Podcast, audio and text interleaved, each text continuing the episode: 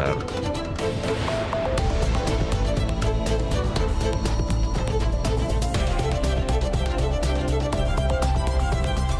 Temas estão hoje em destaque no Portugal em Direto? Cláudia Costa, olá, boa tarde. Olá, boa tarde, Augusto. Parece que foi combinado. A música então. era sobre a água e realmente a situação é tão crítica no Algarve que a Comissão de Seca reúne-se na próxima quarta-feira, dia 17.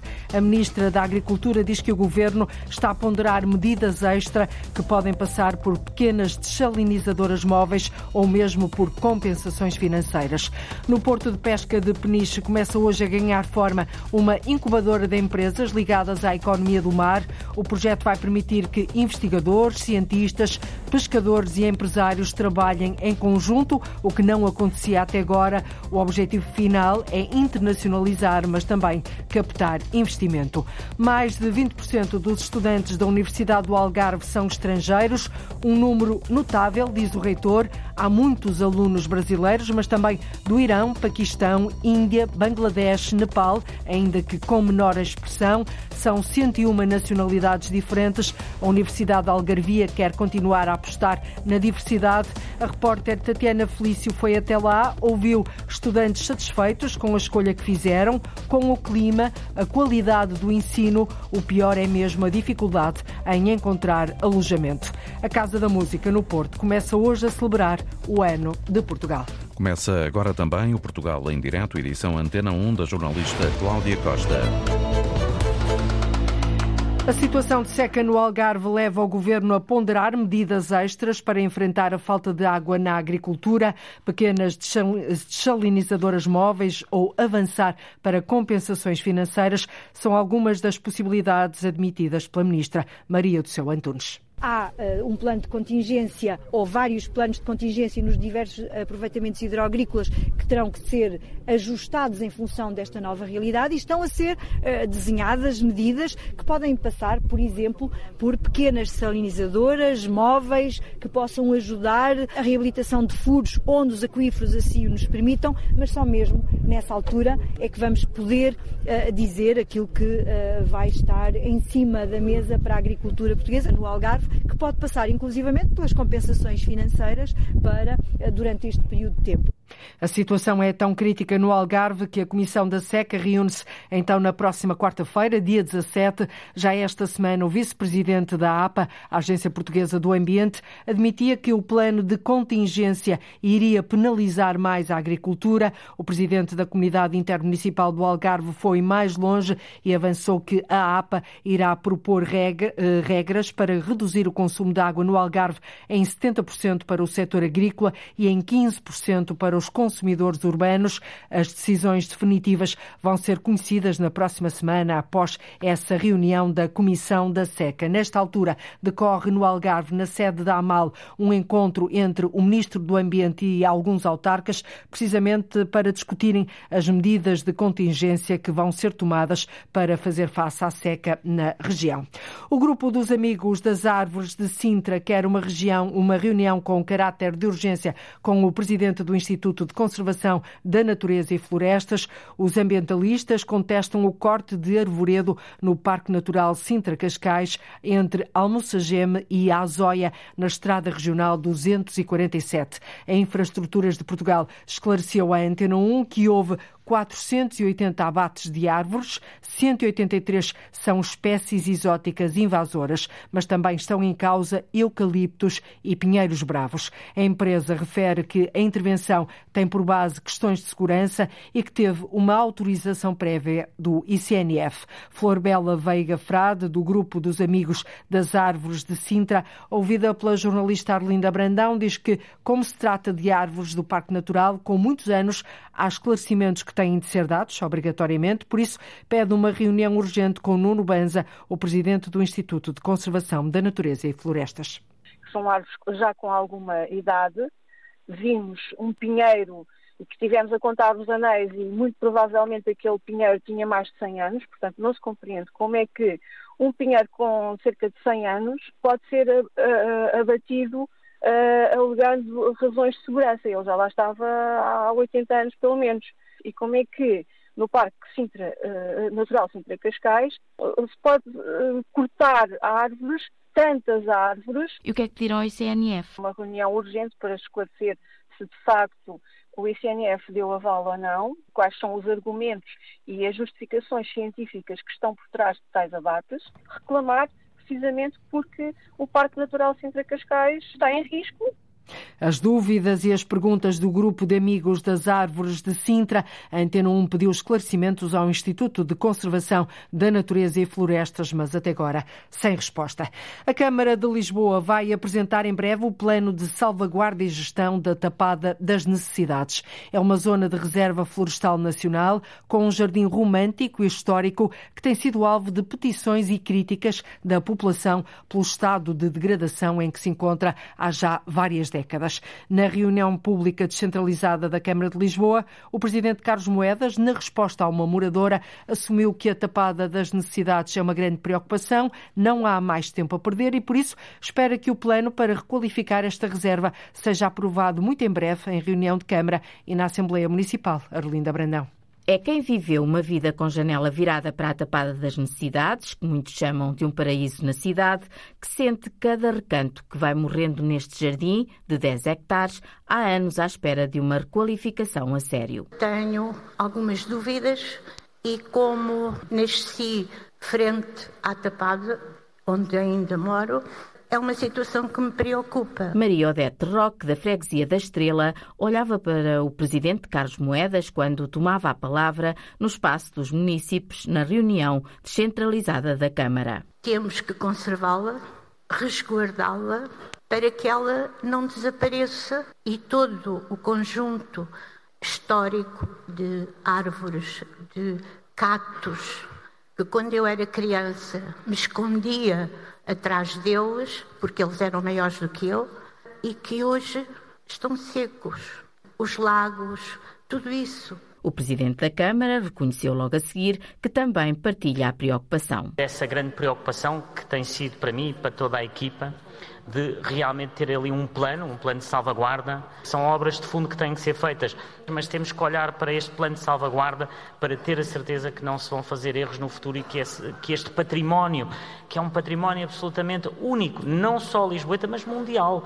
Não está definido como património da humanidade, mas diria que aquela tapada é património da humanidade para mim é património da humanidade e para nós lisboetas. Carlos Moedas anunciou que o projeto do Plano de Salvaguarda e Gestão para a Tapada das Necessidades está praticamente pronto e o vereador Ângelo Pereira avançou algumas das medidas previstas. Um plano de recuperação de toda a estatuária apresenta um sistema de vistas do jardim, apresenta um projeto de instalação de videoproteção para precisamente uh, proteger a Quinta apresenta um plano de comunicação e de implementação de sinalética em toda a Quinta, um programa cultural e pedagógico e um projeto de valorização das várias entradas da Quinta. Estão previstas também obras de fundo nas redes de infraestruturas, água, saneamento, drenagem e iluminação para que a necessária recuperação e conservação da Tapada das Necessidades avance de vez. A Tapada das Necessidades fica junto ao Ministério dos Negócios Estrangeiros. É uma área de 10 hectares que está há décadas à espera de obras de fundo. Agora foi o Primeiro-Ministro António Costa a defender a importância das obras na Estrada Nacional 344 para desencravar a Pampilhosa da Serra. A primeira fase deverá estar concluída no segundo semestre deste ano, ou seja, a partir de junho. São menos de 8 quilómetros que vão fazer toda a diferença no desenvolvimento futuro daquele Conselho do Distrito de Coimbra que se sente muitas vezes esquecido. Ora, Centunes. As obras de requalificação já arrancaram, vêm dar resposta a uma reivindicação com vários anos, que vão estabelecer a melhoria das condições de circulação e segurança para os utentes e contribuir para o desenvolvimento do Conselho de Pampilhosa da Serra. Esta estrada que já vem por infelicidade destes territórios a propósito dos incêndios de 2017, que a temos apelidado de Estrada da Coesão, porque é verdadeiramente é uma estrada que faz a coesão deste território no interior. Pode parecer pouco, cerca de 8 quilómetros, é de facto uma estrada que faz a diferença para este território. Perante o Primeiro-Ministro Jorge Custódio, Presidente da Câmara Municipal de Pampilhosa da Serra, agradeceu a sensibilidade do Governo para um Conselho que considera muitas vezes esquecido. Foi preciso haver uma sensibilidade superior para perceber que, mesmo nestes territórios em que possa não haver tanta circulação automóvel, as pessoas daqui são pessoas rigorosamente iguais a todas as outras e se não houver esta sensibilidade para tentarmos criar infraestruturas nacionais, obviamente esta população e este município têm sempre muito mais dificuldade. O presidente do município da Papilhosa da Serra apelou ainda uma visão estratégica para o interior. Parece que quando se fala do interior, que se fala de um peso, de um problema para o país, e portanto é de facto preciso haver uma visão estratégica para o país como um todo, para que não possamos nos dar ao luxo de, nesta pequena fatia de território, haver dois diferentes países. São quase 8 quilómetros nesta primeira fase de obras na Estrada Nacional 344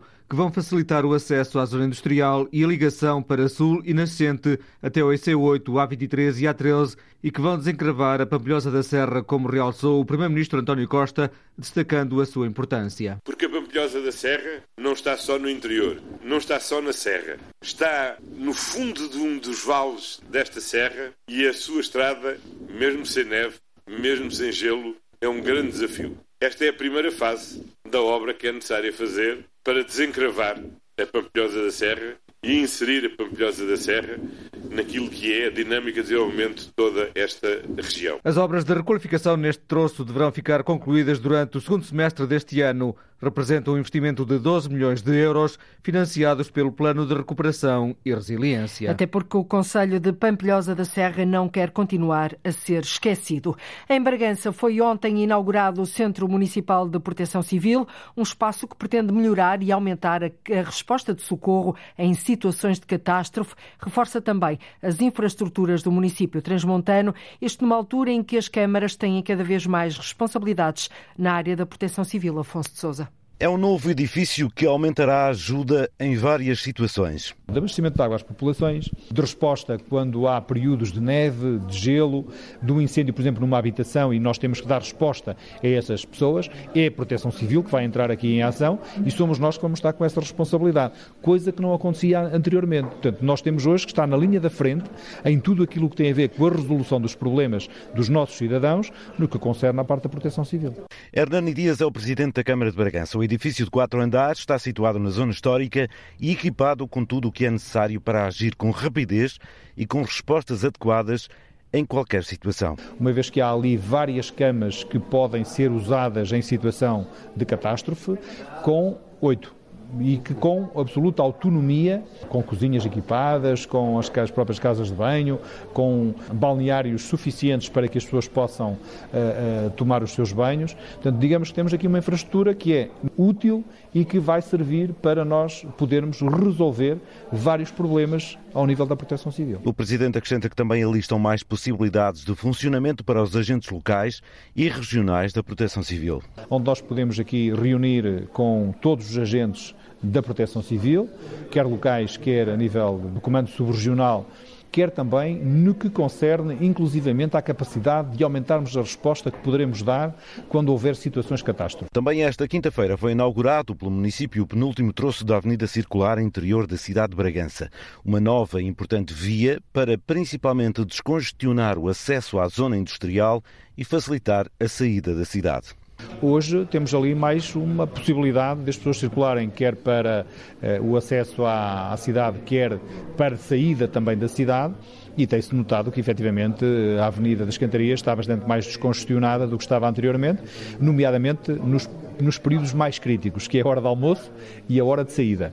E, e, nessa medida, esta via veio dar ali um grande contributo para conseguirmos melhorar uh, a parte da, da, mobilidade dentro da cidade. A obra custou 5,1 milhões de euros. Um centro que vai aumentar a capacidade de socorro em Bragança. Afinal, a população residente na Ilha da Madeira não vai pagar taxa turística na ilha. A novidade foi avançada pelo presidente da Associação de Municípios da região.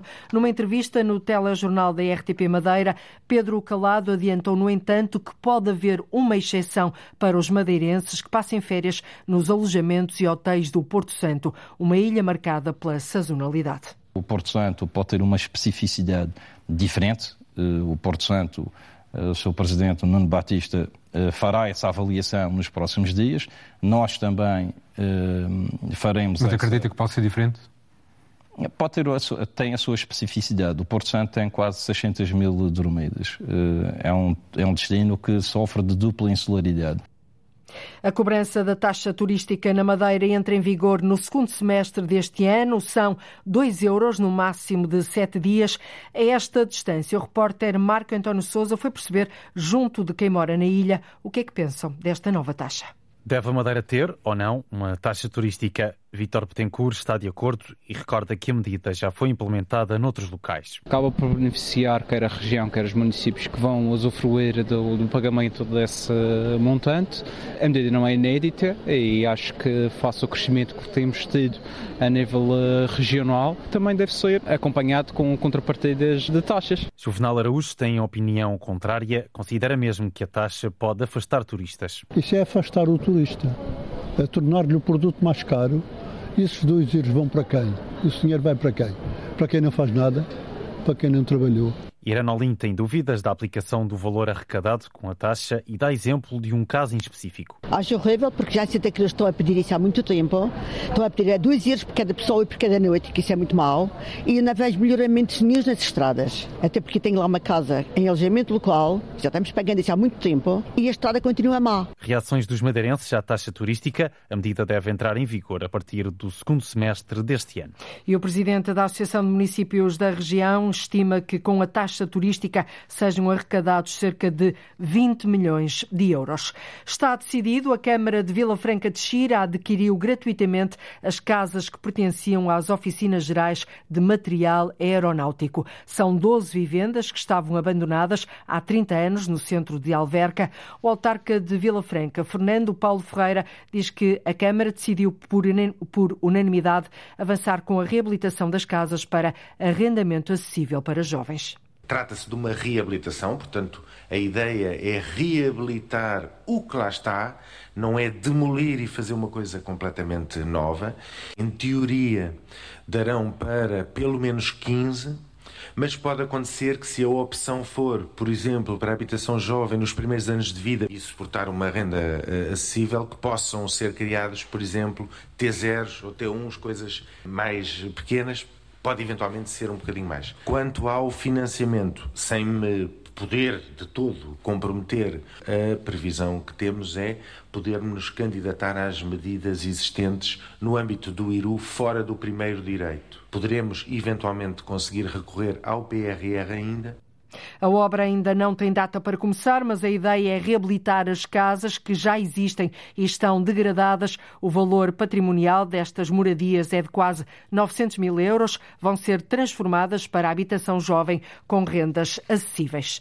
Nasce hoje em Peniche uma incubadora de empresas ligadas à economia do mar com quase 6 milhões de euros de investimento. Dinheiros do PRR, o Plano de Recuperação e Resiliência. O projeto vai permitir que investigadores, cientistas, pescadores e empresários trabalhem em conjunto, coisa que não acontecia até agora. O objetivo, Paula Verã, é internacionalizar, mas também captar investimento do processo da pesca à venda, passando pela aquacultura e biotecnologia, tudo cabe nesta incubadora de empresas ligadas ao mar. A ideia do projeto Smart Ocean Open Labs é unir empresários, cientistas e pescadores de modo a apostar na inovação e no conhecimento de todos para chegar mais longe.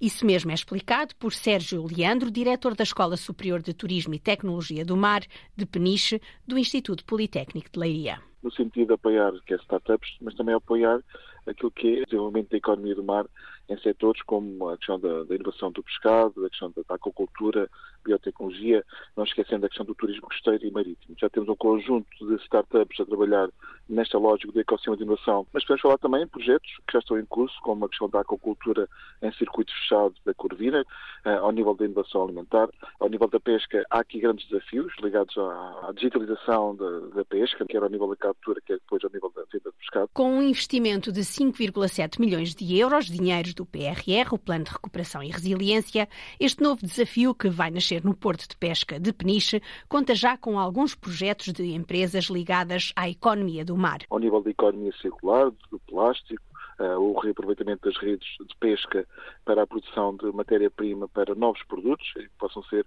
criados através de impressão 3D. Referiu um projeto que vai estar connosco e já está a ser desenvolvido com uma empresa aqui da, da região, das Calas da Rainha, que tem vindo muito a aplicar, por exemplo, a questão da inteligência artificial ao nível da venda do pescado, mas também naquilo que seja a, a gestão da, da, frota pesqueira. Falar de mar é também falar do, do turismo, turismo marítimo e costeiro, e há aqui também um grande manancial de oportunidades que eh, certamente vão surgir na criação de novos produtos, novos serviços para eh, valorizar ainda mais aquilo que é o turismo costeiro e marítimo, não só desta região, mas em termos nacionais. Um laboratório de experiências, de inovação, que pretende juntar a academia, a indústria e as empresas locais com vista à internacionalização e à captação de mais investimento para Peniche. Um espaço criado dentro do Porto de Pesca de Peniche que vai gerar a união de conhecimento e inovação na área do mar. A obra de intervenção do edifício municipal da rua Alexandre Herculano, onde trabalham cerca de 200 funcionários da Câmara de Lisboa, deve acontecer em meados do próximo mês. A informação da autarquia foi avançada à Antena 1 esta manhã, depois de ontem à tarde os trabalhadores terem participado numa ação de protesto que, de resto, lhe demos conta aqui no Portugal em Direto. Segundo o sindicato, os trabalhadores do município de Lisboa estão expostos a valores excessivos de ruído e a valores extremos de temperatura durante todo o ano, o que é prejudicial à saúde. A Câmara de Lisboa revela agora que a obra de intervenção ao nível da caixilharia do edifício e de manutenção de todo o sistema de ar-condicionado vai permitir a melhoria das condições de trabalho que atualmente existem neste edifício municipal. As obras devem ter início em meados de fevereiro. A conclusão está prevista ainda para o primeiro semestre deste ano. A ideia é eh, mesmo esse próprio impacto visual no café, é? ter os livros, cria uma empatia. Empatia alheia a outros dispositivos. O ecrã não, tira, não cria empatia. O ecrã, quer seja da televisão, quer seja do computador, do telefone, não há uma empatia. Foi esse o objetivo, literatura versus tecnologia. Sim, mas a ideia foi mesmo essa, competir com, com os ecrãs dos telemóveis. A Universidade do Algarve tem candidaturas abertas para licenciaturas e mestrados integrados ao abrigo do Estatuto de Estudante Internacional até o dia 2 de fevereiro, até o próximo mês. São mais de 320 vagas destinadas a alunos internacionais que neste momento representam mais de 20% dos estudantes desta instituição de ensino superior. Um número notável, diz o reitor. Há estudantes, para ter uma ideia, do Irão, Paquistão, Índia, Bangladesh, Brasil, Brasil a comunidade é muito grande e por aí fora. Quem escolhe o Algarve para continuar os estudos diz que o clima é um grande atrativo, a qualidade do ensino também. A maior dificuldade que encontram é mesmo, Tatiana Felício, o alojamento. Ao andar pela Universidade do Algarve, é fácil perceber a grande quantidade de alunos estrangeiros que ali estudam neste momento. O reitor, Paulo Águas, dá conta desta realidade. Os nossos números oficiais de 2022-23 dizem-nos que temos, eh, tivemos inscritos mais de 2 mil estudantes de nacionalidade estrangeira. É, é um número notável que representa mais de 20% do, do, número total de estudantes da Universidade do Algarve e que devo-lhe dizer que eh, em 2015-16, uh, e digo 2015-16 porque é quando 2015-16, quando o processo de internacionalização em, em Portugal uh, de facto arrancou com, com, com alguma expressão, eh, era dificilmente previsível que nós conseguíssemos eh, eh, estes números em, passados, passados sete anos. Estamos a falar de um crescimento de superior a 100%. Na UALG, cerca de 70% dos alunos estão inscritos em licenciaturas. No caso dos alunos internacionais, mais de metade escolhe a Academia Algarvia para a formação avançada, o que reflete uma estratégia desta universidade. Temos mestrados a funcionar em língua inglesa, os doutoramentos também são uh, em língua inglesa e isso permite-nos uh, um, aumentar o, o, o, universo de recrutamento. Portanto, nós por um lado, apostamos muito no concurso de estudante internacional para o espaço da lusofonia ou ibero-americano e depois temos vindo a desenvolver mestrados em língua inglesa que captam estudantes oriundos de, outras, de outros países. Tem sido crucial para nós a aposta nos mestrados Erasmus Mundos. Nós, neste momento, temos cinco Erasmus Mundos em funcionamento na Universidade do Algarve. Esses Erasmus Mundos, uh, uh, o que nos dão é a diversidade. Uh, nós, o ano passado, e este ano os números não serão muito diferentes, os números oficiais ainda não os temos disponíveis, nós, o ano passado, tivemos 101 nacionalidades diferentes inscritas na Universidade do Algarve. Segundo Paulo Águas, no futuro, a aposta recai em países do Sudoeste Asiático. estamos a falar de, de Índia, estamos a falar de, de, de, Bangladesh, estamos a falar de, de Nepal, são, uh, são, são mercados em que já temos a presença de estudantes cá, uh, do próprio Paquistão, também temos estudantes do, do Irão, temos cerca de 40 estudantes do, do, do Irão, mais uma vez em formação avançada, uh, são, são mercados que, que nós consideramos interessantes para desenvolver no futuro. Um dos países com maior presença, para além de Portugal, é o Brasil. Victória é uma das muitas alunas brasileiras da Universidade do Algarve que conheceu a academia por indicação de uma familiar. Conheci a Universidade do Algarve já tem um tempo por conta da minha prima. Pronto, eu vim para cá de visita a ela, aí eu visitei a universidade e eu me interessei. Então eu já estava mesmo nesse processo de querer fazer uma transferência e eu acabei por me deparar com o curso de psicologia aqui, que eu já cursava no Brasil anteriormente. Agora, no segundo ano da licenciatura, Victoria acredita que fez a escolha certa. Vir para cá eu acho que realmente foi uma boa decisão no sentido de que a oferta formativa ela é boa, os professores eles são assim uh, dedicados, eles são mais jovens assim, sua grande maioria e eu também achei que a universidade ela tinha um preço atrativo, mais do que as outras universidades de Portugal. Gabriela, outra jovem do Brasil, também decidiu estudar em Portugal. Procurou várias universidades, mas a UALG foi a escolhida. É, a UALG realmente tem um site com muitas informações, um apoio muito grande a estudantes estrangeiros. E isso facilitou muito o processo de escolha e o clima realmente ajudou o Algarve. É mesmo como o slogan diz, estudar onde é bom viver. Exatamente, o marketing realmente funciona.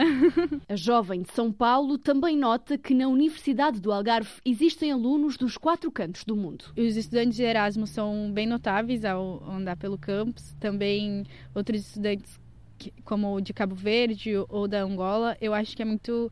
Não sei se é porque eu sou de fora e acaba sendo mais fácil perceber quem é um pouco de fora também, mas acho que é muito. Eu adoro andar pela universidade e ver pessoas de diferentes nacionalidades aqui. Para os estudantes que se mudam para o Algarve para estudar nesta universidade, o maior desafio é agora o alojamento. Victória viveu durante um mês na casa da prima por dificuldade em encontrar um quarto. Em setembro eu consegui arranjar um alojamento, mas assim muito caro, preços muito altos, a oferta é escassa e a gente vê muitos estudantes assim, ó, realmente desesperados, especialmente os brasileiros que são os que eu tenho mais contato. Tu vê eles desesperados assim, tipo, alguém conhece apartamento. Aí tu vai lá, OK, achou ok, mas é 600 euros, é 500 euros um, um, quarto, não, não tem como. O reitor, Paulo Águas, também reconhece esta realidade e admite que não é possível dar resposta aos pedidos de alojamento de todos os alunos. Uh, as nossas preocupações de natureza, digamos, social, devem ser concentradas nos estudantes nacionais. E isto não é aqui qualquer discriminação. Uh, é, o, é o que é. Agora, nós sabemos também que há estudantes internacionais que uh, não têm elevado poder de compra. Mas tendencialmente, um estudante que está uh, a sair de um país para estar no estrangeiro uh, tem melhores condições económicas do que o estudante que fica no seu próprio país. Essa é, é a realidade.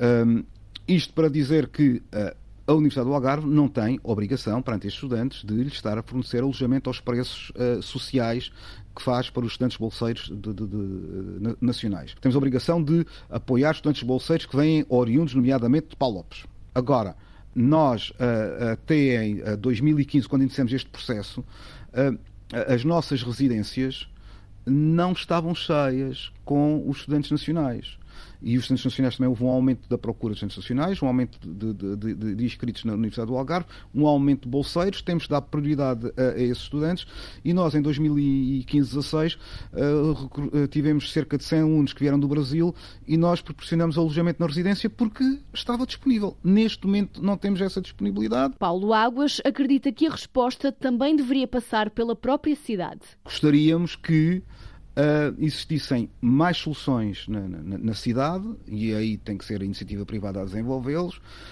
um, que ainda não, não, não estão disponíveis e que um, essa, essa maior oferta também um, conduzisse a preços mais interessantes. Porque o preço do alojamento aumentou imenso na cidade de Faro nos últimos anos e uh, isso também deixa, não deixa de ser um fator depois que entra na escolha do estudante quando uh, uh, está a ver para onde é que vou estudar. Porque se ele identifica que há duas ou três universidades que lhe podem oferecer o mesmo, então depois, digamos assim, desempata com o alojamento.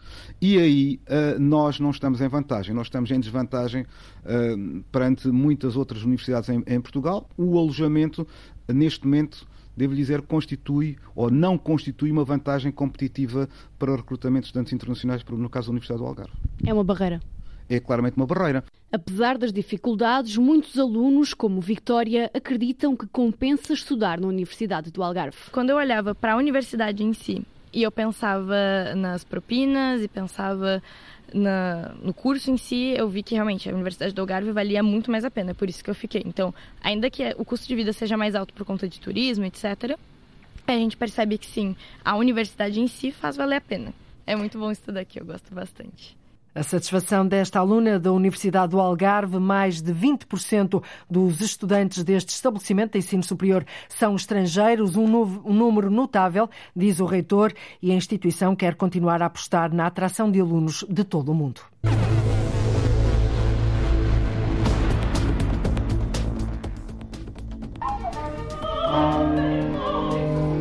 No piso menos dois, as catacumbas, a voz de Sónia Braga Simões preenche a sala de ensaio. A voz a escalar notas e a ecoar nas paredes da Casa da Música. Muitas notas por segundo, vá, cantar. Isso acontece de forma bastante frequente. Muito frequente na música dele. Ele, António Leal Moreira, compositor da corte no século XVIII, e três áreas a que a soprano dá a alma no sábado com a Orquestra Barroca da Casa da Música. Já vamos espreitar daqui a nada. Esta sexta-feira, em Coimbra, é inaugurado o Núcleo Museológico de Informática que organiza a exposição do Ener ao Espaço, uma homenagem ao primeiro computador projetado e produzido industrialmente em Portugal. O Ener 1000 foi criado no Departamento de Engenharia Eletrónica da Universidade de Coimbra, Joaquim Reis do Ener ao espaço é, a partir de hoje, a exposição sobre o primeiro computador português que inaugura o núcleo museológico do Departamento de Engenharia Informática da Faculdade de Ciências da Universidade de Coimbra. Estamos nos inícios de 1980, quando o desafio do Ener 1000 começa no Departamento de Engenharia Eletrotécnica e, segundo o antigo reitor João Gabriel Silva, atual presidente do Instituto Pedro Nunes e, à época, coordenador-geral do projeto, há então um grupo que decide avançar com a ideia de um computador nacional. Nós lançámos na aventura de aproveitar a grande evolução que havia da microinformática para tentar fazer um computador. Como os computadores eram muito caros e ali estamos num departamento de engenharia, lançámos a tarefa de construir o computador. Que é este que está aqui. Que é este que está aqui. Ener, porque a empresa que veio comercializar chamava-se Enertronic, e Mil porque soava bem, dava um ar avançado à coisa. Foi colocado no mercado? O Enermil foi um sucesso, venderam-se à volta de 100 unidades e havia encomendas para muito mais. Simplesmente a empresa financeiramente não conseguiu aguentar o crescimento. Com o apoio da empresa Rima do Porto, o projeto avança, transforma-se em único e tem vantagens sobre a concorrência. Permitia aplicações industriais, portanto era muito flexível porque era formado com vários módulos que se podiam misturar de várias formas. E segundo, porque permitia ter vários utilizadores a utilizar os mesmos dados ligados ao mesmo computador. Isso era um grande grande avanço na altura. A investigação não para e leva ao Exception, que chega ao espaço. Para testarmos os mecanismos que permitiam que o computador continuasse a funcionar, mesmo que uma parte não estivesse perfeita, tínhamos que simular as avarias. Então tínhamos uma coisa que era o injetor de avarias. Viemos depois a descobrir que esse injetor de falhas era super competitivo em termos mundiais, de tal maneira que a própria NASA se veio interessar por um injetor de falhas porque nos satélites não dá para mandar lá ninguém para remendar. A NASA foi o primeiro cliente do Exception, que depois veio a ser vendido para a Agência Espacial Europeia, brasileira, chinesa. Só os russos é que nunca compraram isto. O sucesso leva à criação de empresas de referência como a Critical Software ou a WIT Software para os membros do grupo de investigadores, contudo, A verdadeira inovação foi, é, o descaramento. É verdade, porque se nós disséssemos há 40 anos atrás que, por exemplo, agora em Coimbra ia haver aqui um conjunto grande de empresas com grande presença no espaço, a gente nos chamava malucos. De maneira que a grande inovação foi mesmo a gente não se importar com essa conversa dos malucos e pôr as mãos à obra. Isto é um desafio super interessante da engenharia e continua a ter grandes consequências até hoje. Outras consequências foram a criação do Centro de Informática e Sistemas da Universidade de Coimbra, do Laboratório de Informática do Instituto Pedro Nunes e, não menos importante, esteve na base da autonomização do próprio Departamento de Engenharia e Informática da Faculdade de Ciências e Tecnologia da Universidade de Coimbra. Um projeto, o projeto Ener, teve início, como ouviu, em 1980 e logo em 1983 recebeu o primeiro prémio de inovação no Encontro Nacional para o Desenvolvimento das Indústrias Elétricas e Eletrónicas. Ler ao Café é o nome de uma iniciativa que decorre em Braga. Uma empresa da região decidiu distribuir livros por vários cafés emblemáticos da cidade. A ideia, Ana Gonçalves, é ambiciosa, pretende que os clientes larguem o telemóvel e peguem num livro enquanto estão sentados à mesa. Chegaram uma dezena de cafés de Braga há alguns meses para espantar os telemóveis. Estão numa estante de madeira, são autores portugueses, vencedores do Grande Prémio de Literatura DST, a empresa de construção e engenharia que teve a iniciativa, explica José Teixeira. Mas a ideia é, mesmo esse próprio impacto visual no café, é? ter os livros, cria uma empatia. O ecrã não, tira, não cria empatia. O ecrã, quer seja o da televisão, quer seja o do computador, do, do, do telefone, não há uma empatia.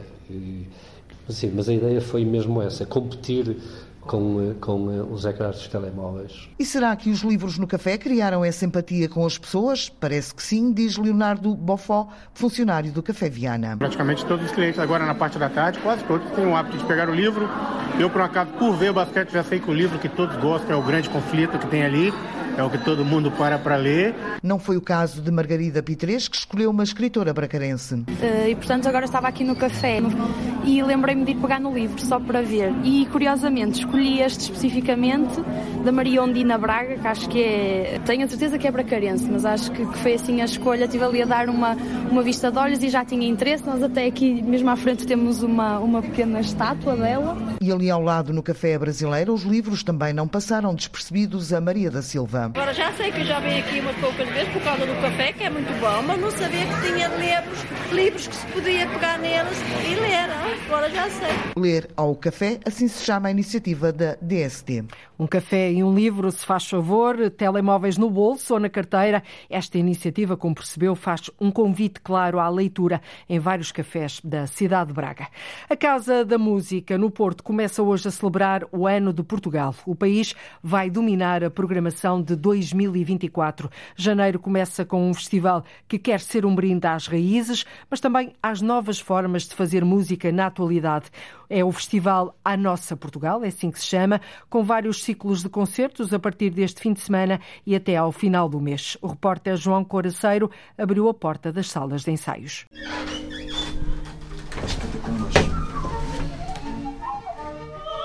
No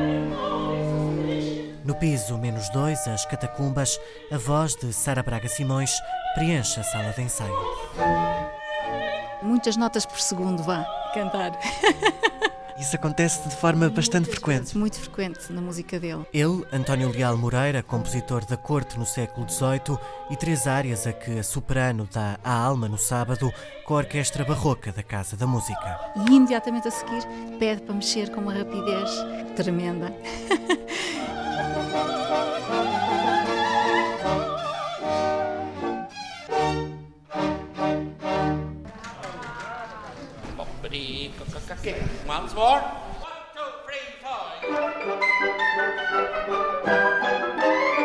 E na Sala Sugia, a Orquestra Sinfónica prepara o ciclo desta noite.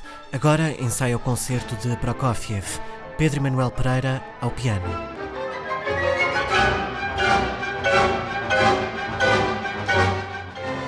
Tem muitas notas escritas do princípio ao fim, é muito virtuoso. Eu, eu nunca o toquei com orquestra, daí ter aceito esta, esta oportunidade. E, e, de facto, ouvir esta massa sonora eh, muda muita coisa, temos que mudar a forma como abordamos a, a nossa interpretação sem perder o foco. Eh, para mim é um privilégio enorme e fico muito feliz por ver outros nomes portugueses a pisar este palco. Uh, deixa-me muito feliz porque significa que, de facto, quer do ponto de vista da educação, quer do ponto de vista da, da, da cultura, nós estamos a fazer um trabalho meritório. É olhar para um Portugal espelhado em três eixos, explica o diretor artístico adjunto da Casa da Música, Rui Pereira. Através dos grandes solistas portugueses e maestros, também das suas grandes obras, e estamos a falar de obras escritas desde o Renascimento até aos nossos dias, e de olhar também para as obras que compositores estrangeiros escreveram cá em Portugal e estamos a falar também de um período desde o barroco até aos nossos dias, portanto são estas três formas de olhar a música que eu acho que deu uma grande riqueza àquela que é a programação do ano de 24. E o festival, a nossa, Portugal 2024, dá o arranque a um ano de homenagens. Um músico em palco que tem uma dedicação extrema à sua arte e nesse momento se entrega para dar a sua arte ao público é mágico.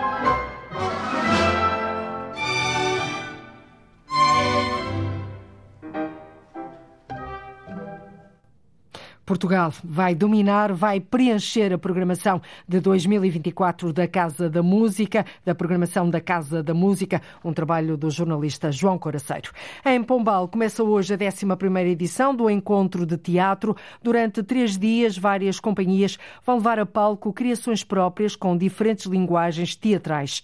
O foco de Ana Craveiro vai estar em Luís Vaz de Camões. No canto terceiro, ainda nos falta falar daquela que é a mais bela história de amor de Portugal. Em palco, sete atores multiplicam-se em personagens para dar corpo aos Lusíadas. Pedro e Inês. O texto é uma adaptação livre da obra poética de Luís Vaz de Camões. Não é uma estreia, mas no ano em que se assinalam 500 anos do nascimento do poeta, esta é uma peça que não podia faltar, como explica o presidente do Teatro Amador de Pombal, Humberto Pinto. Um espetáculo já roda desde 2017. Esperamos que continue a circular durante este ano, já que se comemora os 500 anos, já temos algumas datas marcadas e é um espetáculo que é bastante lúdico e é uma forma divertida de conhecer as Lusíadas e bastante portátil. Por isso é que tem durado tanto tempo. Nós conseguimos adaptar praticamente a todos os espaços. Tanto fazemos no Dona Maria, o último espetáculo que fizemos foi num lar as condições realmente não eram as melhores, mas mesmo assim foi muito prazeroso, porque levámos o espetáculo a pessoas que normalmente não podem sair daquele espaço de conforto, então fomos levar também lá esse espetáculo, foi muito, muito prazeroso para todos os elementos do, do grupo. Organizado pelo Teatro Amador de Pombal, o 11 encontro de teatro apresenta o trabalho de companhias com quem o grupo tem vindo a trabalhar. Na edição deste ano, há dois convidados. Vamos abrir com um grupo nosso amigo, que vem de Leiria, que é o Nariz Teatro, que vai trazer o espetáculo Agripina a Menor. Um espetáculo que estreou em setembro, em Leiria, no Festival Acaso, e agora vai ser a segunda vez que vai ser apresentado aqui no Encontro Teatro. No sábado vem um grupo dos Açores, o Talvez às Quatro. Este grupo surge no seguimento de uma viagem nossa até os Açores para apresentar os Lusíadas. Eles gostaram imenso do espetáculo e pediram-nos o texto. Então resolveram adaptar o nosso espetáculo e por isso estamos muito curiosos para ver o resultado final. Vai ser uma experiência também muito gratificante para nós ver o nosso texto a ser representado por outro grupo. O encontro decorre até domingo no Teatro Cine de Pombal e encerra com a peça Lusíadas. Dom Afonso IV aproveitou que o filho não estava e mandou matar Dona Inês. Mas não se preocupem, que isto é uma história de amor. É a mais bonita história de amor de Portugal. Aí está, a mais bonita história de amor de Portugal. O 11 encontro de teatro começa hoje às nove e meia da noite. Ao longo de três dias vão ser celebrados os 500 anos do nascimento de Camões, precisamente através do teatro. E nós é através da rádio que todos os dias ligamos o território de uma ponta à outra, ligamos o norte e o sul, o litoral e o interior, o continente e as ilhas. É assim, na rádio, na internet, contamos com a sua escuta. Passe um excelente fim de semana. Nós voltamos na próxima segunda-feira. Até lá. Até lá, Cláudia Costa no Portugal em direto desta sexta-feira.